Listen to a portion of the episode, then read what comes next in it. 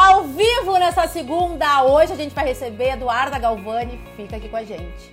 Bem-vindos ao Dvora Connection, o meu programa ao vivo de entrevistas, aqui nesse canal do Instagram, toda segunda e terça, 5 da tarde, sempre com convidados especiais para conversas significativas. Hoje a gente vai receber Eduarda Galvani, o Dvora Connection tem o apoio da Interativa Conteúdos. No meu IGTV tem todas as entrevistas, mais de 160 entrevistas com profissionais de inovação, comunicação, criatividade, empreendedorismo e muito mais. Bom, a gente estava aqui e o Instagram fechou, então vamos de novo. Quando a Duda entrar, eu conto com vocês para uma salva de palmas para a convidada de hoje. Então vamos lá, vem pra cá, Duda. A tecnologia tem dessas coisas e quem sabe faz ao vivo, né, galera? É. Voltamos! Voltamos! Olha, quando eu vi assim, ó, fechou tudo. Ai, é uma loucura, mas tá tudo certo. Duda, eu vou te apresentar de novo porque vai ficar gravado e eu quero tá. tudo inteirinho, tá? Tá bom. Então vamos lá. Vamos Minha convidada de hoje Eduarda Galvani, é uma entusiasta e apaixonada por construir um mundo melhor através de negócios verdadeiros. Inserida na moda desde os 14 anos, teve passagem pela Renner, uma das grandes varejistas de moda do país. Hoje está à frente dos negócios do grupo Eduarda Galvani, sendo o principal o ateliê de alta costura homônimo, além de duas marcas digitais com foco no futuro da moda. Formada em design de moda pela London College of Fashion e pelo IPA Metodista, Eduarda foi escolhida Forbes Under 30 em 2020, sendo a primeira estilista gaúcha a receber um prêmio como este. Bem-vinda de novo. Estou muito feliz tá aqui, Duda. Obrigada Eu por ter também. topado o meu convite. Capaz, é uma honra, na verdade, né? É um prazer estar aqui, ser uma das convidadas dessa super mulher, super inspiradora. verdade, verdade. Bueno, antes a gente começar, quem quiser mandar perguntas, vai no ícone de perguntas para quem está conectado pelo celular, que está bem aqui embaixo. Manda aviãozinho, chama a galera para cá, encaminha essa live. E quem quiser incentivar, né, pagar por esse conteúdo, o Instagram liberou a compra de selos. Então fica a dica, você pode comprar selos. Eu achei, eu, eu não sabia disso, demais, né? Demais, para mim começou semana passada. Então ainda estou descobrindo sobre essa ferramenta e eu achei o máximo, porque eu estou aqui há um ano fazendo live. conteúdo, conteúdo, tentando, tentando. Porque ele está cada dia nos boicotando mais, né? Então, realmente, é. tá complicada a coisa. Inclusive, fica a dica, a entrevista que eu fiz com o Rafael Terra, que acabou de lançar o livro Instagram Marketing, tá salvo no meu IGTV, que ele dá várias dicas, e esse livro é bem legal. Duda, vamos falar sobre ti. Vamos. Eu quero saber o seguinte: como é que foi sair de uma gigante como a Renner para empreender? O que te motivou a fazer essa transição e como que foi esse processo? Três, para começar, três, três perguntas, perguntas em uma. tá. Então, na verdade, eu era super nova, né? Eu tinha o quê? 21, 22 anos, uma coisa assim. Eu já, quando eu, tra... eu entrei na Renner super novinha, assim, eu entrei, acho que eu tinha que eu voltei do intercâmbio. Uh, tá, eu, tá funcionando? É tá dando uma trancadinha. É, tá dando um pouquinho. Eu tô no 4G até, eu botei, porque eu acho que fica melhor. Então, logo que eu voltei de Londres, eu entrei na Renner como assistente no compras na época. E, assim, eu sempre digo, eu tenho grandes amigas até hoje da época de Renner, porque foi uma grande escola, assim, para mim, e em todos os aspectos. Mas eu sempre tive essa vontade de ter o meu negócio. E eu sempre gostei da parte de vestidos, tecidos, noiva. Eu acho que muito por influência da minha avó, né? Aquela questão, né? Enfim, dos vestidos que ela recebia, que ela atingia, que eu vivi nesse mundo, universo colorido, assim e de sonho, né, de princesa. Então, eu, eu tinha muito essa vontade. E quando eu trabalhava na Renner, eu já atendia clientes. Tipo, ah, atendia clientes, às vezes, logo que eu saía da Renner, eu ia atender uma cliente, à tardinha, às vezes no sábado. Então, eu já vinha construindo isso, assim, né? E. Só que chegou um momento que eu ia ter que decidir, realmente, se eu ia querer seguir a carreira executiva uh, também por, pela questão do trainee, que daí era aquele momento que eu ia que eu poderia escolher se eu queria seguir o trainee ou não. E, e aí eu decidi que não, que eu queria, na verdade, seguir com um sonho. E na verdade ele não era uh, um sonho, né, Del? Hoje eu consigo avaliar isso um pouco diferente, porque eu já tinha uma demanda, né?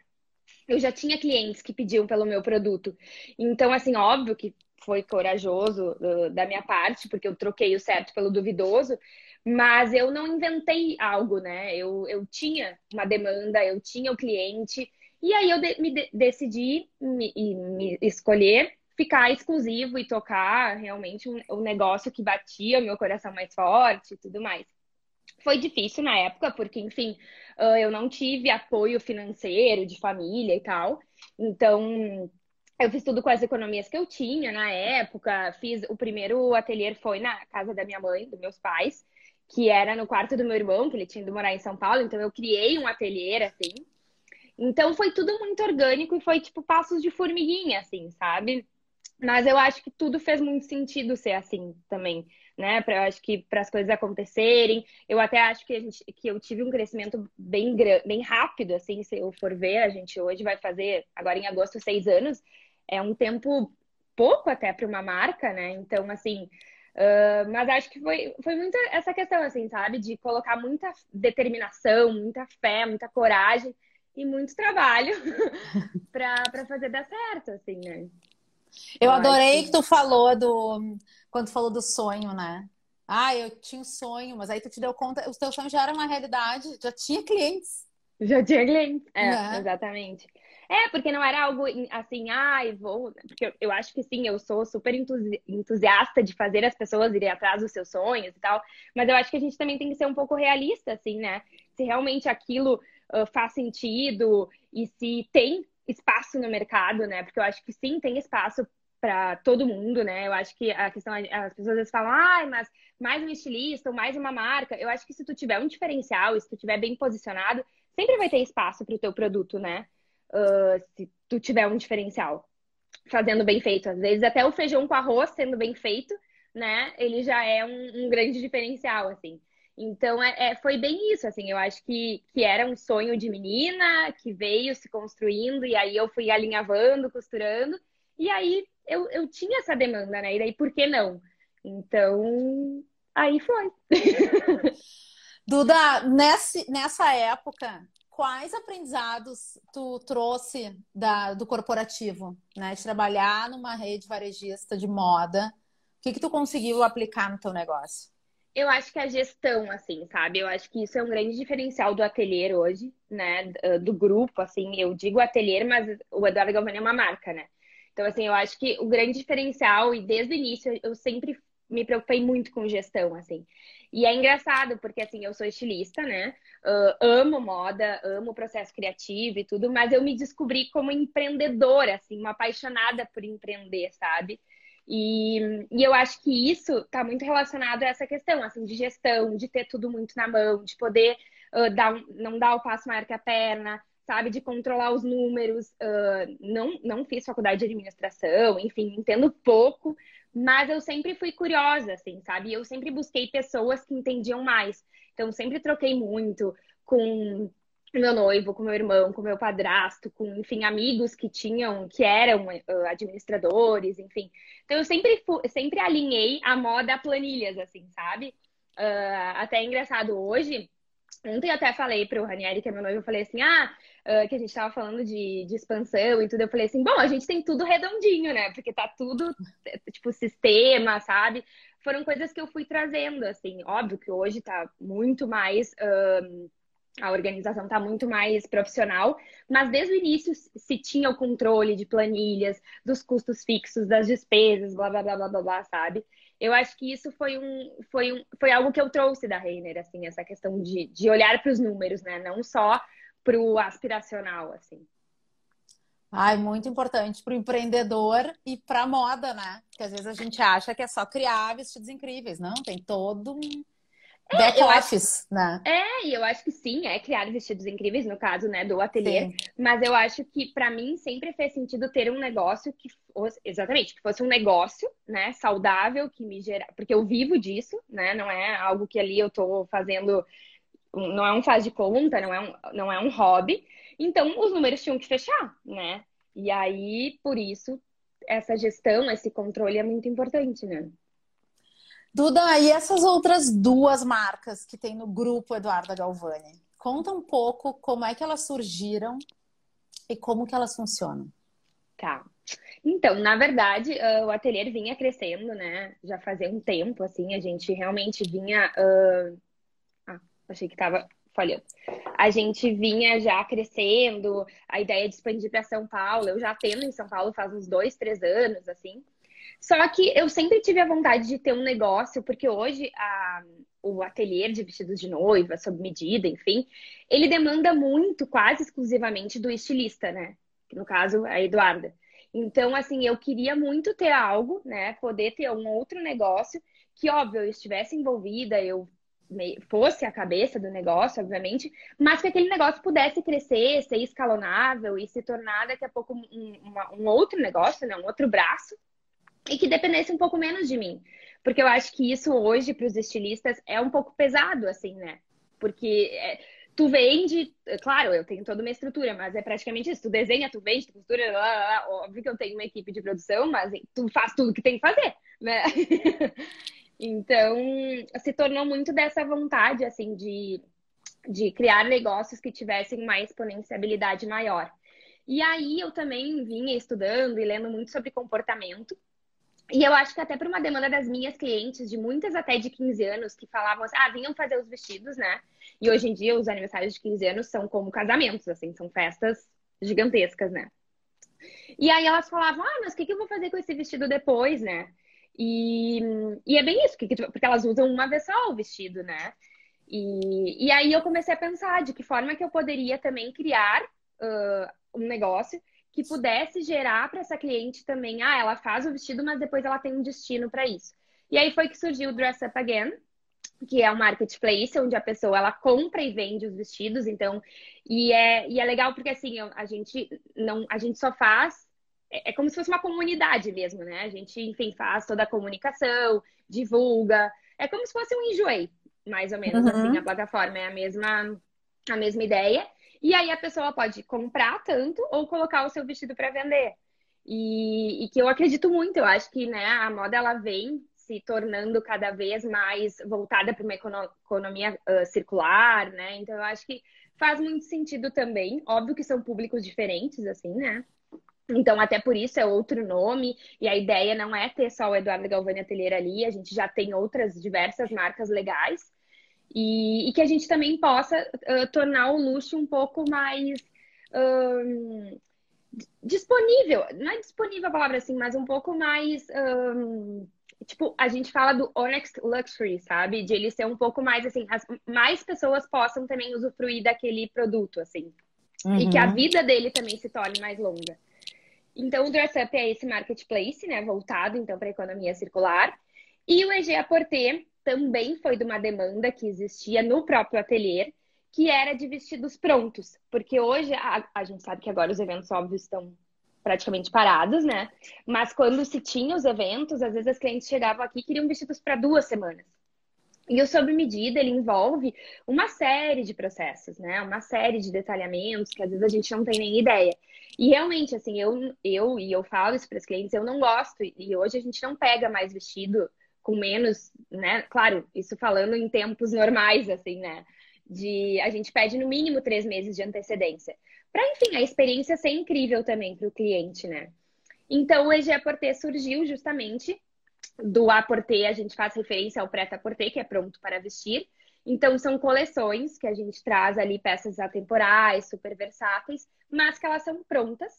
Uh, elas estão disponíveis, né? Então, a pessoa encomenda e recebem até 10 dias né, uh, na sua casa. Vestidos de festa. A gente tem vestido casual também, a linha de linho. E uma alfaiataria que agora vai ser lançada na próxima semana também. Uh, super atemporal, assim. E a ideia é ter, sempre trazendo também peças atemporais.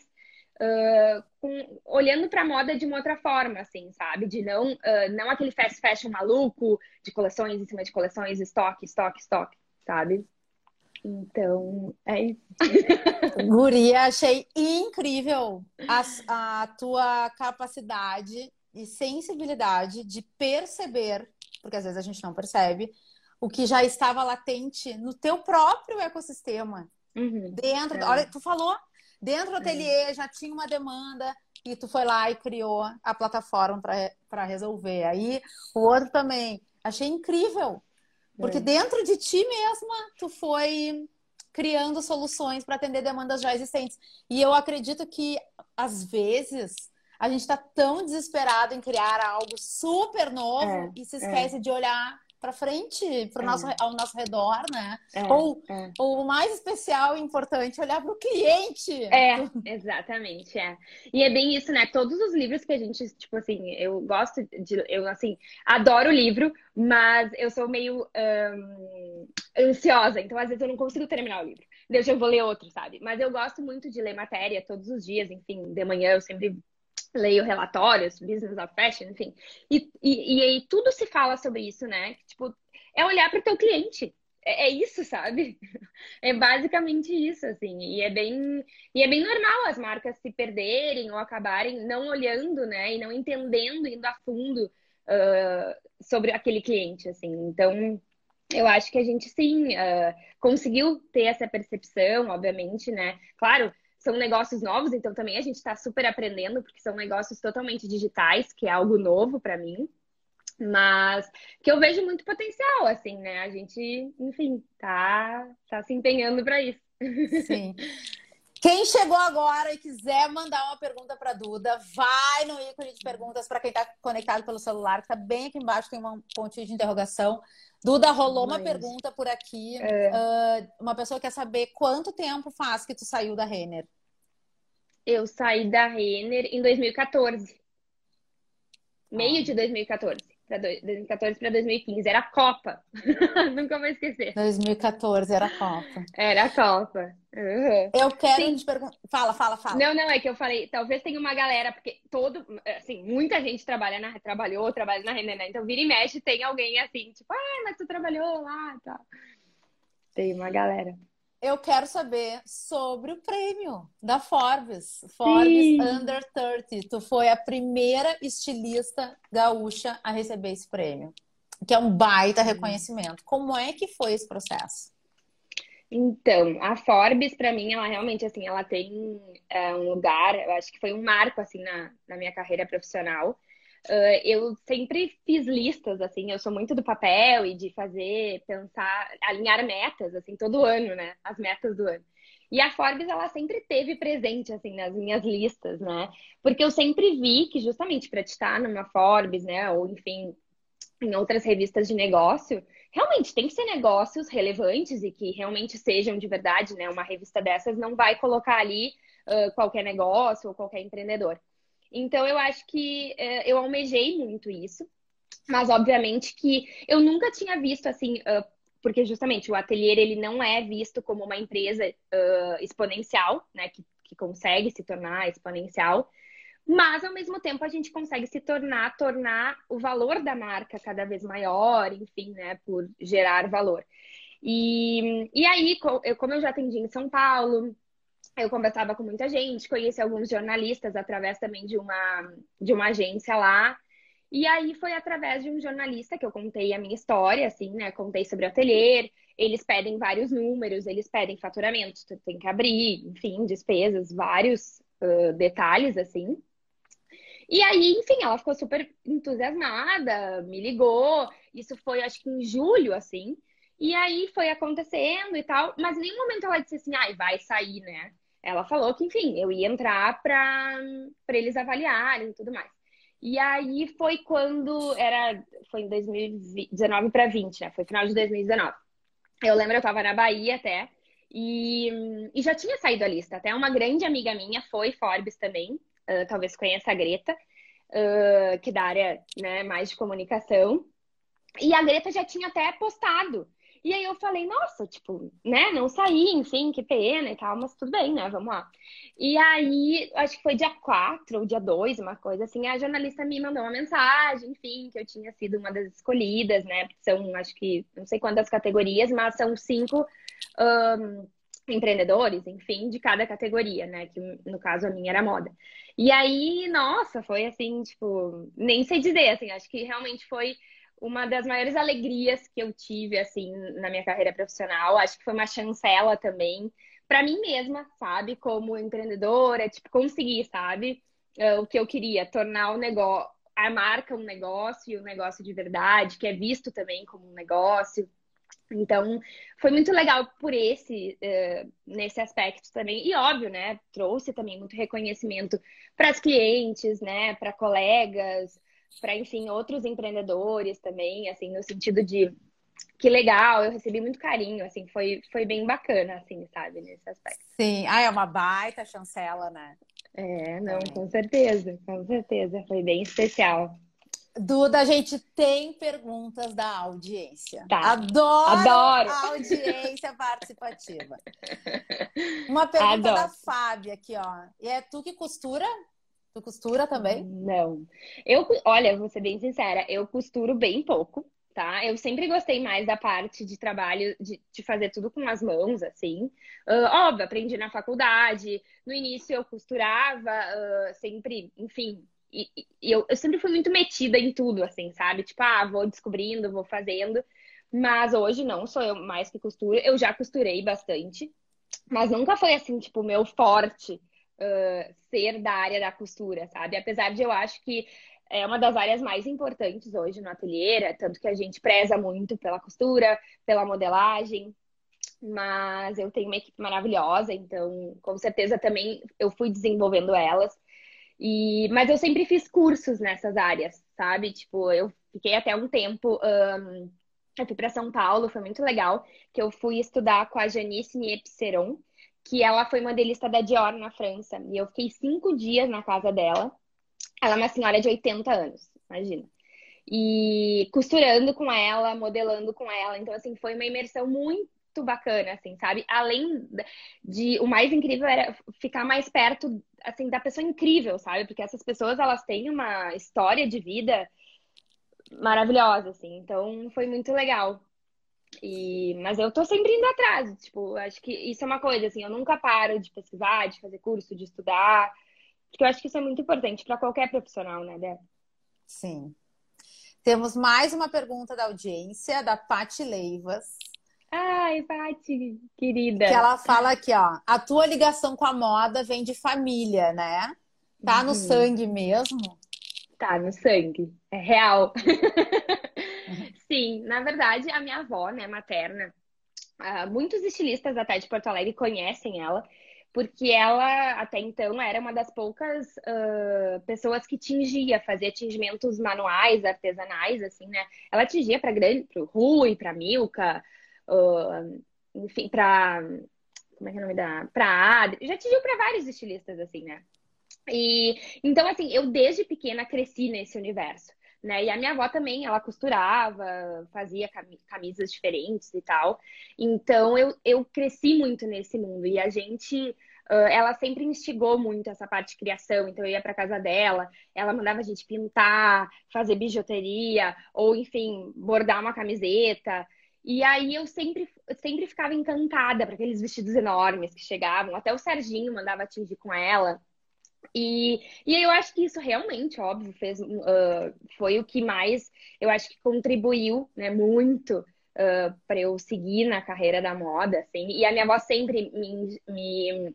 Acho que ela foi a primeira incentivadora, assim, até antes dos meus pais na escola, ela, sempre gostou muito. Eu acho que até hoje, assim, ela, ela se orgulha de saber que ela foi uma grande incentivadora e inspiradora, né, para mim, assim. Então, e até hoje ela trabalha, né, com, com a gente, assim, óbvio que agora na, na pandemia ela tá mais guardadinha, mas ela ama vir para o ateliê e até então ela tava aqui todos os dias, uh, adora estar com as clientes, assim. Então, realmente é, é bem real. Duda, qual foi a recomendação, aprendizado, dica valiosa que ela te deu e que tu tem guardado na tua cabeça? Ai, tantas. Uh, mas eu acho que a minha avó, assim, ela é uma pessoa de muita fé. Assim, eu acho que antes de qualquer coisa, assim, é, vários momentos, né? A gente tem momentos muito difíceis, né? A vida de, do empreendedor é muito difícil, de, do empresário, enfim. E, e ela sempre foi uma pessoa assim, tipo, me trouxe essa questão de não desistir, de ir atrás, de lutar, de dizer que vai dar tudo certo. E ela realmente, assim, um, além de trazer, assim, a minha avó, ela é uma pessoa muito doce, assim, eu acho que ela contribuiu também para isso, assim, de ver as coisas sempre de uma forma mais doce, de... E eu acho que, com certeza, isso também tá na minha personalidade, assim. E, mas eu acho que o principal ensinamento é isso, assim, de que as coisas, nem sempre as coisas vão dar certo 100%, mas se a gente colocar fé naquilo que a gente quer, naquilo que a gente faz, vai sair, né? E a gente vai aperfeiçoando aos pouquinhos. E mas eu acho que vários ensinamentos assim. Ai, me lembro da tua avó, coisa mais fofa. Nós lá é, na, fazendo é. customização de camiseta pro Planeta Atlântida, uma tarde Não. Inteira, uma camiseta atrás da outra. Não tem ruim pra ela, assim, sabe? Não tem ruim. Ela vai fazer 80 anos agora e, tipo, não tem ruim, assim, sabe? Isso é muito bom, sabe? De ver, assim, que. E, e, e até, tipo assim, às vezes a gente reclama, né? Ai, tô cansada, não sei o quê e tal. E aí tu olha pra ela, ou enfim, até que, né, quem tem a, a, voz, enfim, às vezes a gente vê que eles estão, assim, correndo, né, fazendo acontecer, assim. Então, acho que isso é muito inspirador, assim. Muito, e, me, e te escutando falar, me dá a sensação do legado, né? A continuidade, tu tá dando continuidade é. pro trabalho. É. Muito Com bonito. Certeza. Temos mais uma pergunta ah, da audiência. do Luigi Bittencourt. Qual a roupa mais desafiadora que já te pediram para fazer? Mais desafiadora. Eu acho que. Uh, claro que quando eu comecei o ateliê, né? Uh, tu acaba fazendo de tudo, né? Assim, ah, uh, óbvio que desde o início eu tentei imprimir o meu DNA e, e, e, sempre, principalmente nas minhas coleções, mas acaba que muitas clientes, né, querem usar a marca, mas não tem tanto o perfil da marca, né? Hoje isso é mais difícil de acontecer, porque as pessoas já buscam o ateliê pela nossa essência, pelo nosso DNA. Então, uh, às vezes, construir algo que uh, não está dentro do teu DNA do, da marca é um pouco desafiador, porque aos teus olhos aquilo pode não ficar tão bom, sabe? Então, por exemplo, assim, eu acho que todas as peças que eu sei que agora isso até não acontece tanto, mas, por exemplo, assim, ah, que eu sei que a modelagem não vai ficar bacana, porque a pessoa tem um seio maior, tem, tipo, um quadril mais largo, mas a pessoa quer aquilo, se torna mais desafiador, assim, sabe? Uh, hoje, graças a Deus, minhas clientes me escutam muito, assim, então uh, realmente é muito gostoso e leve essa questão da criação junto com a cliente. Mas eu acho que hum, a gente teve também uma cliente que ela trouxe um tecido que era de família, assim, e ele era todo, um, ele estava todo corroído, assim, sabe? E a gente teve que refazer o tecido. Foi desafiador, mas foi muito gostoso, porque realmente, assim, o trabalho foi incrível, mas, e ela queria, e eu acho que é muito legal quando as clientes trazem algo, assim, de família, sabe? Que conta uma história. E, claro, às vezes se torna mais desafiador, porque o tecido vindo, uh, né, inteiro é muito mais fácil.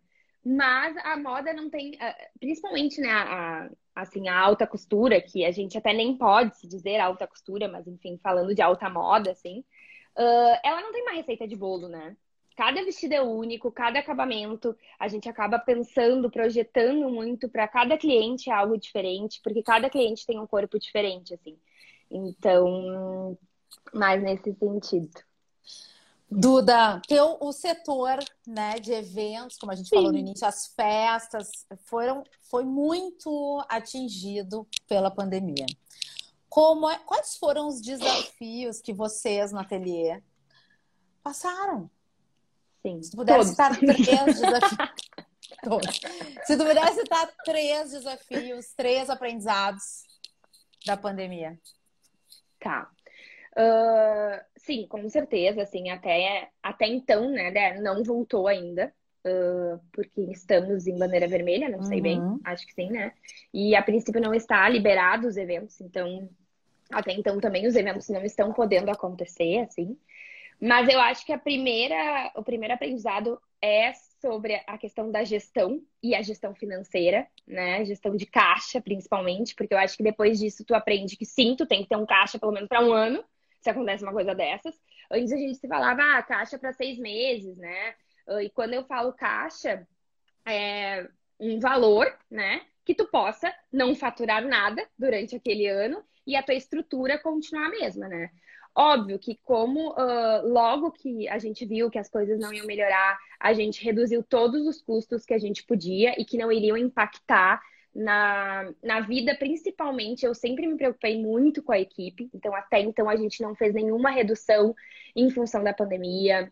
Uh, a gente pensou muito na questão dos colaboradores, né, dos nossos, da nossa equipe, mas a gente tentou cortar todo, tudo que era uh, que não precisava, né? Porque a gente a princípio não ia estar aqui, a gente teve que muitas tiveram que trabalhar de casa no início, a gente ficou uma boa parte as meninas trabalhando de casa.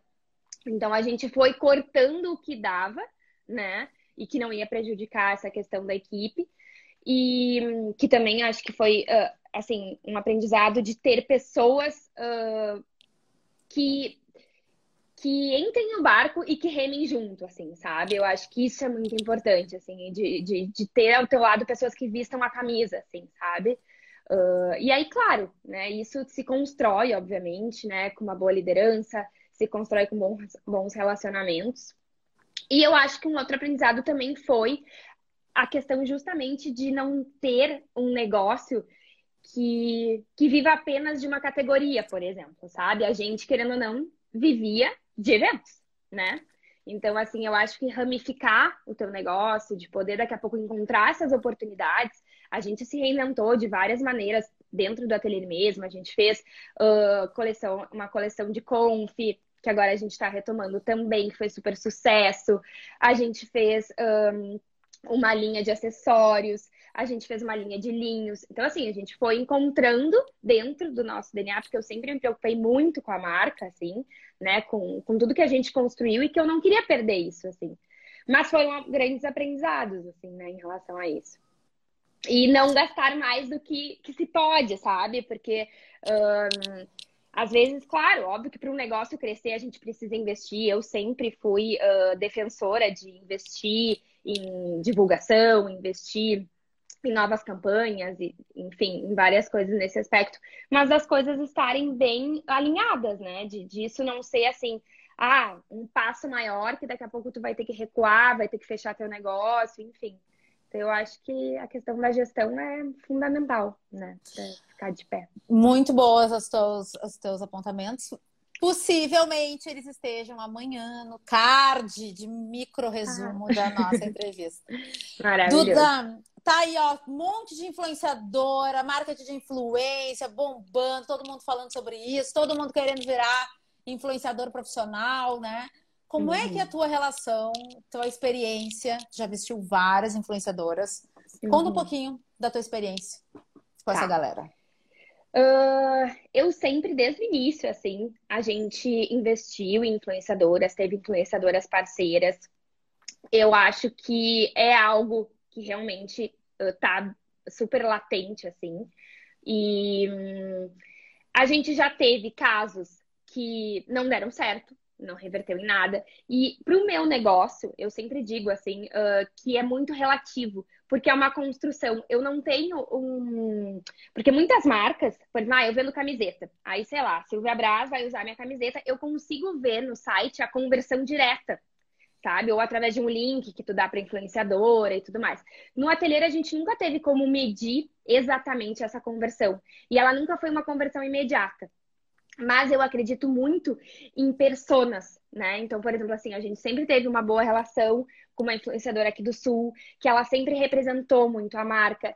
E eu acredito muito na questão de não só querer que a fulana de tal use a minha marca, porque ah, faz foto bonita, ou lá, lá, lá, lá eu acredito muito em conteúdo, sabe? E eu uh, acho que as marcas, eu falo pelo ateliê, pela EG, pelo Dress Up, que a gente, quando vai pensar numa influenciadora, a gente quer alguém que tenha os valores da marca, que se comunique uh, como a gente comunica. Então, essas foram as comunicadoras que deram mais certo. Assim, né? As que têm os mesmos valores, que comunicam de uma forma, enfim, que a gente. Uh, que a gente vê que se encaixa melhor no nosso perfil. E eu acho que tem influenciadoras para tudo que é público, né? E às vezes tu acha, ah, que número, sei lá, a fulana tem 3 milhões de seguidores, vai bombar. Eu já fiz com influenciadoras com milhões de seguidores. E não bombou. Porque às vezes ela conversa com um público bem diferente do teu, né?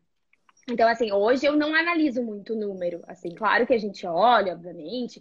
Claro que, por exemplo, assim, ah, já vesti Juliana Paz, já vesti Camila Coutinho, já vesti hum, a Isa, enfim, várias mulheres grandes, assim, mas aí é muito para uma construção de marca, é legal para a marca, obviamente.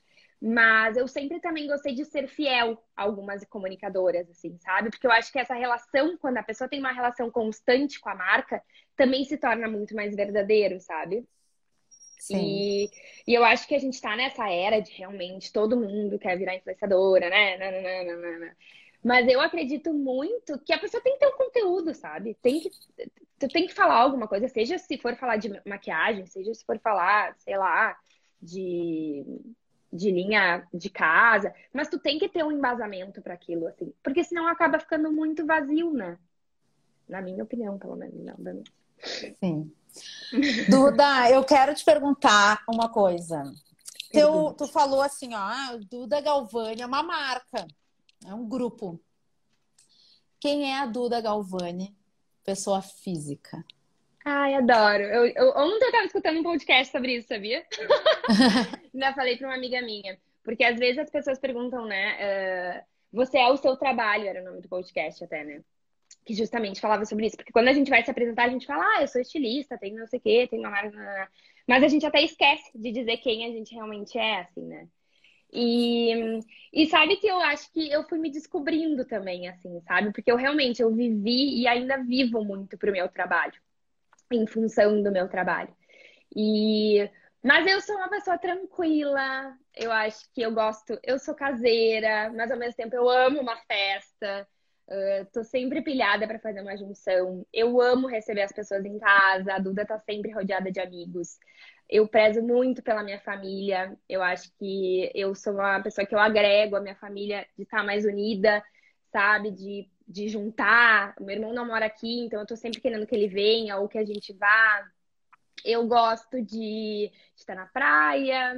Eu sou uma apaixonada, que vivo há 10 anos, mas, mas sou cada dia mais apaixonada. E tenho muita vontade de ser mãe. Muita. E é isso, assim, eu, eu acho que hoje eu consigo ver as coisas de uma forma um pouco mais leves, assim, e também dar um pouco mais de importância para as coisas que realmente importam, né? Que a gente, uh, às vezes a gente esquece, assim, né? A gente acaba se doando tanto, tanto, tanto para o trabalho, e eu falo isso porque eu sou uma dessas pessoas, e às vezes a gente esquece da gente mesmo, né? E eu acho que isso é uma coisa que eu tenho buscado cada vez mais, tentar encontrar momentos assim que também façam bem pro meu interior, sabe? Seja ler um livro, escutar um podcast, fazer um beat tênis, sei lá.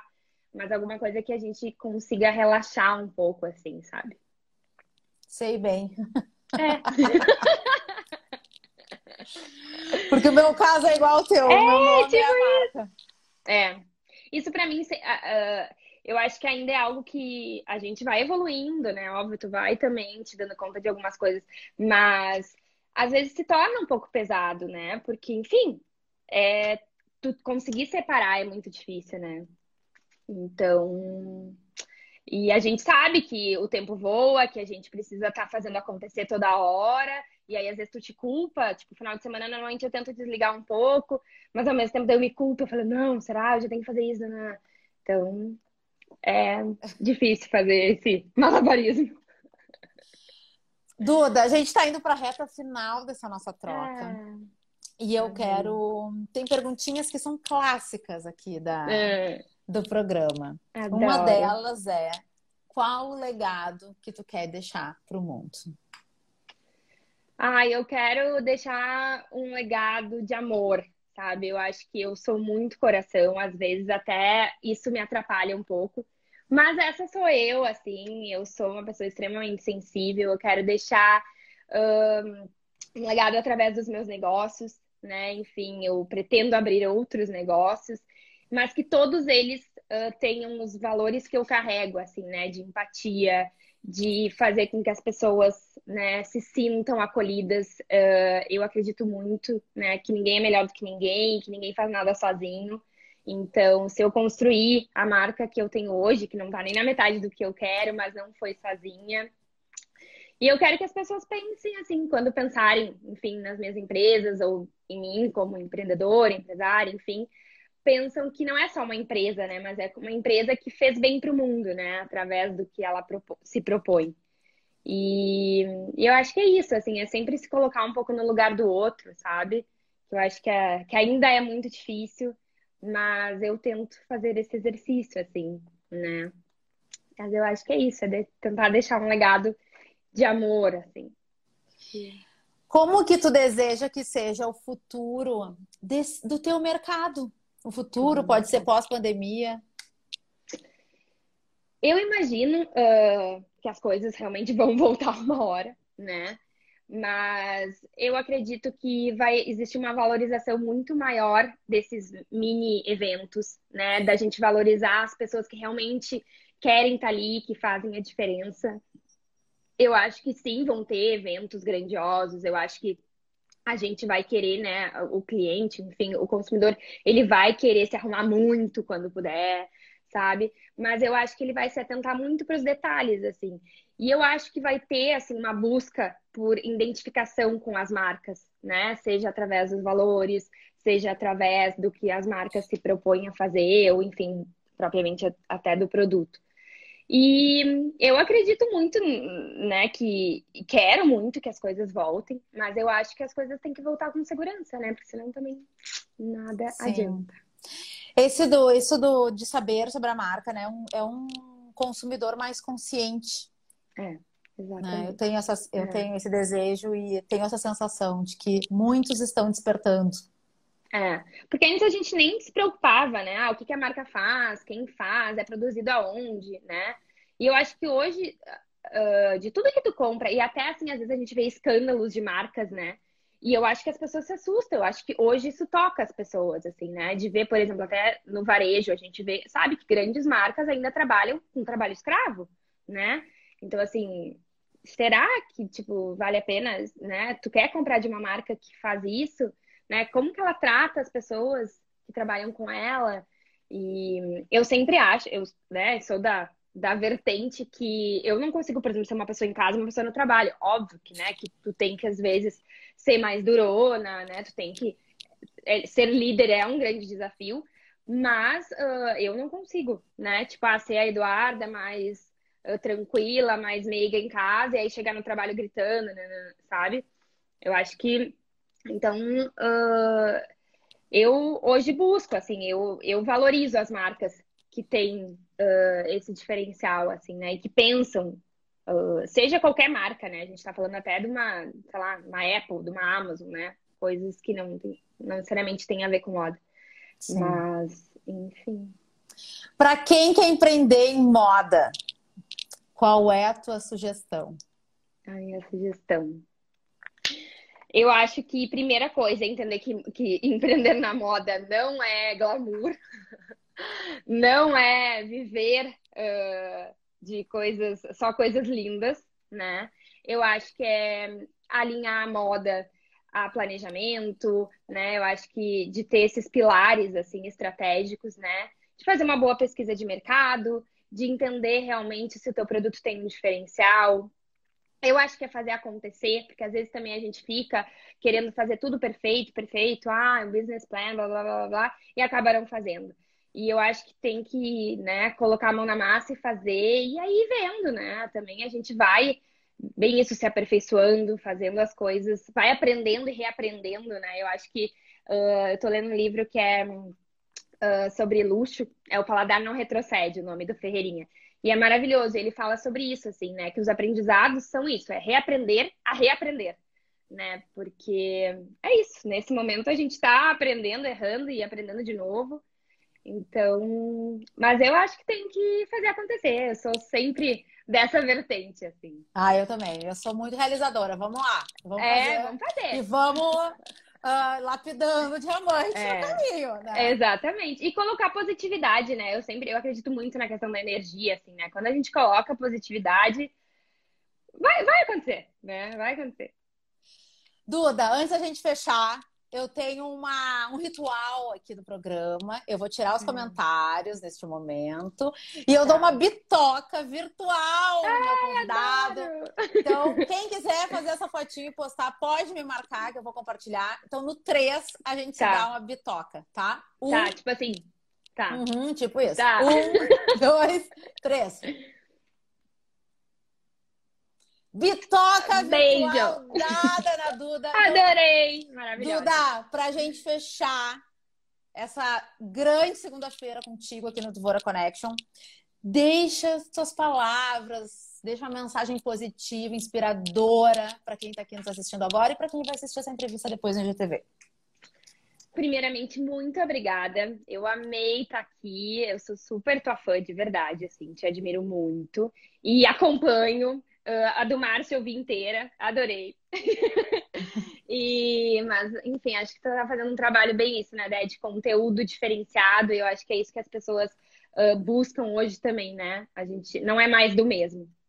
E acho que a minha fala é muito sobre isso, assim, sobre a gente entender que às vezes as coisas uh, não acontecem como a gente quer, muitas delas, né? Às vezes a gente vê que o barco ele tá praticamente afundando assim.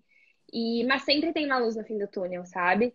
E a gente tem que se agarrar nas coisas boas, uh, no que a gente tem de melhor, acreditar na gente, fazer acontecer, estar tá perto de pessoas que vibram na mesma vibração que a gente, que queiram que a gente cresça, né? Eu acho que da gente se empoderar das nossas vitórias, das nossas pequenas vitórias, eu acho que é um momento também da gente comemorar as pequenas vitórias, né? Porque às vezes a gente fica assim, não, ah, tem que ser uma grandiosidade e tal. E eu acho que é isso, assim, acho que eu acredito muito num futuro uh, de luz, de um futuro sem pandemia. Tenho mil sonhos para realizar, quero realizar, acredito que vou realizar. Então é isso, acho que a gente tem que se cuidar nesse momento, cuidar dos nossos, mas acreditar muito que as coisas vão melhorar e fazer também acontecer para que tudo, né? Porque a gente é parte disso, né? Então, é isso. Ai, que amor! Eu agradeço muito as palavras, admiração recíproca. Ah. Adorei te conhecer um pouco mais e tu ter topado isso aqui com a gente. Ah, eu me lembro quando tu começou. E acho uhum. muito bonito, muito inspirador os, o caminho que tu vem trilhando. E eu tava hoje de tarde pensando, né, sobre esse momento, olhando as tuas redes, joguei teu nome no Google, né? Fiquei entrando um pouco mais assim na tua história. E, bah, Duda, tu é um amor, eu não tenho outra palavra. Dá pra ver que é um amor no teu rosto, no teu olhar, no teu sorriso. É. Então, parabéns Obrigada. Espero que a gente possa se abraçar quando der. Um abraço bem apertado. Eu também. Muito obrigada De pela verdade. presença. Obrigada, adorei. Troca. E obrigada a todo mundo que assistiu. Pessoal, esse foi o Dvora Connection dessa segunda. Obrigada pela presença, Duda. Beijos. Beijos. Eu espero vocês amanhã. Até lá. Esse podcast foi editado pela Interativa Conteúdos.